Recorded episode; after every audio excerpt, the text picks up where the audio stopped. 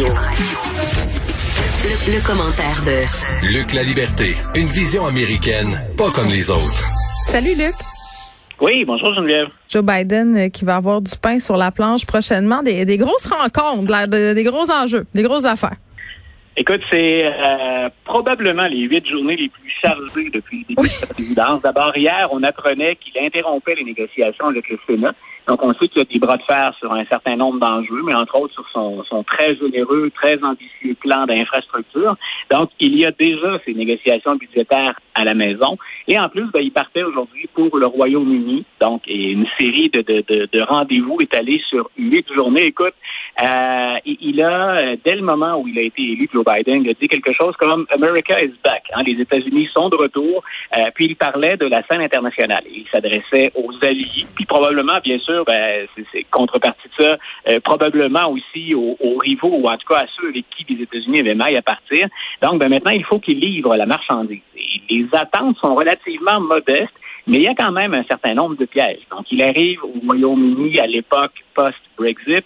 Euh, il est là, bien sûr, où il va euh, rencontrer euh, Boris Johnson. Il va rencontrer la reine, bien entendu. C'est plus protocolaire, c'est plus symbolique. Mais il va rencontrer également Boris Johnson. Et on a dit du côté des États-Unis, ben écoutez, on demeure. Hein, il y a une relation particulière entre le Royaume-Uni, l'Angleterre et les États-Unis.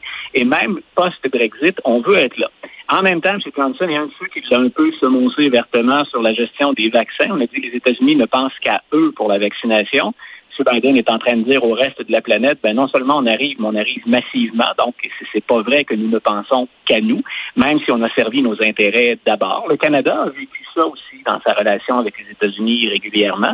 Euh, puis là, ensuite, ben, bien sûr, beaucoup de pain sur la planche. Quand on parle des alliés, ben, il y aura le G7. Ce sont des rencontres très importantes. Euh, il y aura, bien entendu, aussi euh, rencontres avec les responsables de l'OTAN. Mm. Et beaucoup, beaucoup de rencontres qui vont se, se brancher sur les rencontres principales. Euh, on s'attend, par exemple, à ce que M. Macron veuille lui parler. On s'attend aussi à ce que quelqu'un qui était un, allié, mais qui de plus en plus se présente en, rival ou en adversaire, M. Erdogan en Turquie, euh, on va devoir, euh, on va devoir échanger. Puis bien sûr, tout le monde, les, les projecteurs vont être braqués vers cette première rencontre entre Joe Biden et Vladimir. Oh, mais parce qu'il l'a traité de tueur. Oui, puis écoute, il y a bien entendu cette déclaration que tout le monde a en tête, mais il faut pas oublier que Vladimir Poutine avait à la présidence américaine quelqu'un qui a à peu près tout laissé passer. C'est-à-dire que jamais on a condamné même les actions qui, à l'évidence, euh, allaient à l'encontre des intérêts américains. C'est Trump a même déjà nié publiquement les informations, les informations de ses services de renseignement pour dire, écoutez, j'ai vérifié avec M. Poutine, lui me dit qu'il n'y a pas de problème et que les Russes ne sont pas responsables hein, de, de, de, l'implication dans, dans, les élections américaines. Donc, c'était de très, très grosses déclarations, puis il se faisait un peu le complice de M. Poutine. Joe Biden, tu l'as dit, déjà, il a dit, hein, il se comporte ou on agit comme un tueur, on élimine les adversaires politiques. Mais M. Biden euh, va peut-être tomber dans le piège qui est de ne faire que Vladimir Poutine qu'un ennemi. Alors que quand on regarde les possibilités sur la scène internationale, c'est un peu faire le jeu de Vladimir Poutine. Il y a des occasions de collaboration, même si c'est un peu forcé, hein, même si c'est pas une relation d'amour, il y a quand même des intérêts qui sont communs au pays. Donc, moi, j'ai bien hâte de voir quel va être le ton. Euh, puis qu'est-ce qu'on va en dire après? Donc, je répète, hein, mes, mes attentes sont pas très, très, très élevées. Mais j'ai hâte de voir si on va euh, changer à ce point la diplomatie américaine. Bon, moi, je vais me faire du popcorn pour la rencontre Poutine-Biden. Ou peut-être je devrais me faire de la poutine, je ne sais pas. Euh, je, vais, je vais avoir une amende pour cabotinage. Un important projet de loi qui est présenté euh, comme une façon de s'opposer à la menace économique de la Chine qui a été adoptée par les deux partis au Sénat. Écoute, c'est très intéressant parce qu'il y a un peu de, tout ce qui nous préoccupe aux États-Unis, mais sur la scène internationale également dans ce projet de loi-là. Donc, on a dit d'abord c'est un texte historique. Pourquoi? Ben parce que dans une période où on ne cesse de parler de polarisation, où on n'arrive pas à rétablir les ponts, ou sur des choses qui nous semblent être des évidences, parfois on trouve le moyen de, de contrecarrer les objectifs de l'autre cas, ben, on a eu suffisamment de républicains, beaucoup de républicains en fait, pour voter en compagnie des démocrates sur euh, ce projet-là. Ce que vise ce projet-là essentiellement, c'est, euh, ben, bien entendu, on l'a dit, c'est de, rivaliser un peu mieux avec la Chine. Mais ce que je trouve intéressant, c'est qu'on dit là-dedans, bien sûr, il y a au plan international maintenant Euh, tout le monde sait que la Chine assume un leadership. Moi, je pense qu'on a déjà, puis plusieurs le confirment, dépassé les États-Unis. Donc, comme c'est, il y a comme cette espèce d'affrontement de guerre commerciale entre les deux pays. Les États-Unis ne veulent pas être dépassés, du moins le moins longtemps possible. Mais ça passe aussi par quelque chose qui est revenu nous hanter un peu pendant la pandémie. On a dit, par exemple, on va recommencer à produire aux États-Unis des semi-conducteurs. Donc, on est en guerre technologique. Et on a vu avec la pandémie dans d'autres domaines qu'avec la mondialisation, mais ça nous rendait beaucoup dépendants ou très dépendants de l'étranger mmh. oh, dans oui. certains domaines. On l'a expérimenté. Alors, il y a le, le, le, constat est assez flagrant. Donc, c'est un de ces domaines, ça, où on le constate et où on se dit, sans nécessairement être un réel compétiteur dans le domaine des, des semi-conducteurs, est-ce qu'on pourrait pas regagner une certaine forme d'indépendance? Ceux qui en ont contre la globalisation, c'est un peu le grand cheval de bataille. C'est il y a des pans complets de notre économie ou des secteurs ben, qu'on met entre les mains de certains pays pour se concentrer sur ce qui, dans le marché global maintenant, est notre force ou ce qu'on considère être une force. Donc, il y, a, y a un peu ça. Il y a la compétition euh, au plan technologique, la compétition au plan économique. C'est un peu la suprématie internationale qu'on ajoute à ça aussi. Puis, les États-Unis vont jouer ce qui est, je pense, un de leurs rares avantages dans cette loi dans cette, euh, dans ce contexte-là. Ils vont jouer la carte du régime démocratique. Ils vont dire, écoutez, vous avez les, les, la Chine qui est en train d'assurer une suprématie, ou en tout cas qui devient presque indélogeable. Euh, c'est un régime qui est très autoritaire. C'est un régime où il n'y a pas de liberté d'expression, où on contrôle les médias. Euh, vous avez le choix, grosso modo, entre un ami autoritaire ou un ami qui, malgré, hein, on a des forces, on a des faiblesses, c'est un ami qui favorise encore, jusqu'à preuve du contraire, la démocratie. Donc, on va dire, grosso modo, on va ajouter à la lutte technologique et à la lutte commerciale un volet qui relève des valeurs que prône ou qu'encourage chacun des deux camps, si on peut s'exprimer comme ça. Oui, euh, on parle d'un article qui a été écrit par l'agence France Presse et repris par à peu près tous les médias ici au Québec et à l'échelle internationale aussi.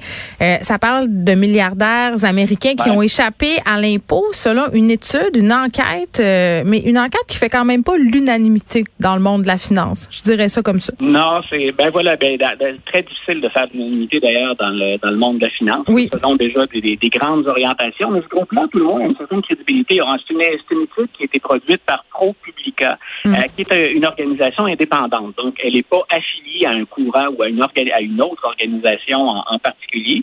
Et elle, ce qu'elle dit, on peut quand même remettre certains chiffres en question, je veux bien, mais la tendance, elle est très lourde. Grosso modo, ce qu'on dit, puis là, on a énuméré une longue liste de personnages, de, de milliardaires ou d'ultra riches comme Bezos hein, ou encore comme Bloomberg, George Soros. Ben, Elon Musk.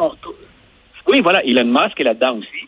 Donc, on dit que ces gens-là sont parmi les plus grandes fortunes au monde oui. et ils parviennent certaines années, en profitant d'échappatoires fiscaux, en profitant de crédits d'impôts très généreux, ils parviennent à ne pas payer d'impôts du tout. Ce qu'ont dénoncé déjà des milliardaires comme Warren Buffett qui lui disait c'est pas normal que je paie moins d'impôts que ma secrétaire. Non, puis eux, euh, ces, oui. ces milliardaires-là ainsi que Bill Gates participent à une initiative qui s'appelle oui. quelque chose comme le Fonds de génération. Là, ils se sont engagés à donner oui. euh, une grande partie de leur fortune à leur décès. Mais, mais ce qui est reproché, moi, la critique que je vois passer, Luc, par rapport à cet article-là, c'est qu'on a présenté un, un taux d'impôt. Je veux pas mêler le monde, mais on a présenté un taux d'impôt personnel euh, avec l'augmentation de leurs actifs, donc l'augmentation de leur placement, de leur compagnie cotée en bourse, mais le gain sur les actifs, c'est pas imposable. Donc, c'est comme si tu demandais à des gens de payer de l'impôt sur euh, de l'argent virtuel parce que ces actifs-là, ils se sont, ils sont pas vendus, là. Ça, tout à fait. Et ça explique une partie, ce que ce qu'on critique, en fait, c'est l'écart. C'est ces gens-là, qu'on calcule les actifs ou pas, demeurent parmi les plus grosses fortunes. C'est là où Bien sûr, ben oui. voilà, c'est là où on a un argumentaire. Ensuite, sur quel chiffre on embarque dans l'équation, ben peut-être effectivement qu'on présente le portrait le plus sombre pour ces gens-là, pour les, les, les ultra-riches. Mais il reste qu'on a un, un, problème de l'autre côté. Puis mm -hmm. certains ont pointé en disant, ben, regarde, regarde, Donald Trump a fait ça, diminuer les impôts. Oui. La problématique, elle remonte à bien avant Donald Trump. Là. Il n'est qu'un personnage parmi d'autres là-dedans. Moi, ce que je perçois, c'est qu'aux États-Unis encore, euh, il y a un leg de ce qu'on a appelé à l'époque de Ronald Reagan les trickle-down economics. En mm -hmm. grosso modo, c'est l'économie ruisselante. Si oui. vous libérez de taxation et d'imposition les plus riches, ils vont créer de l'emploi. Ce qui est vrai quand on regarde, par exemple, euh, Amazon, hein, ne serait-ce que ça. Oui. Donc, on, on va créer de l'emploi, puis comme ça, la richesse est mieux répartie. On a prouvé, je ne sais pas combien de fois, que ça fonctionne pas ou que quand il y a des retombées, ça fonctionne mal et c'est mal. Non, mais, mais c'est ça, parce que euh, tu me disais évitement fiscal. C'est parce qu'on peut déplacer fiscalement une perte sur un placement contre un gain, par exemple, une autre année. Ça explique pourquoi des revenus sont pas imposables. Je donne l'exemple, c'est Jeff Bezos, c'est l'exemple parfait de ça. Mais, mais c'est plus un débat éthique sur la fiscalité qu'un débat basé sur les faits ici. Moi, c'est la seule affaire qui, qui me bug un peu avec cet article-là. Oui, tu as tout à fait raison. Si on va sur la, si on va sur la base des faits, c'est le bout où on peut dire parfois, hein, on peut faire dire aux chiffres ce qu'on veut. Exact. Donc, euh, dans, ce cas-ci, c'est un bel exemple et peut-être qu'on dessert la cause. Oui. eux le font très bien, le font très bien, Luc, faire dire aux chiffres ce qu'ils veulent. voilà. que... Mais de l'autre côté, il avoue qu'il y a quand même quelque chose. Oui, oui. Elon Musk, oui. il a des moyens de s'envoyer en l'air. Je parle de la fusée SpaceX. Euh, il, a, il a les moyens de mm. ça, mais pas d'assumer sa part. Oui, c'est ça. Lui puis Elon Musk qui s'en va faire un voyage. Non, Elon Musk c'est satellite, puis Jeff Bezos qui s'en va euh, dans l'espace. Donc, euh, tu sais. Voilà, donc on, on les dépeint pas, ce serait facile de tomber dans les bons et les méchants.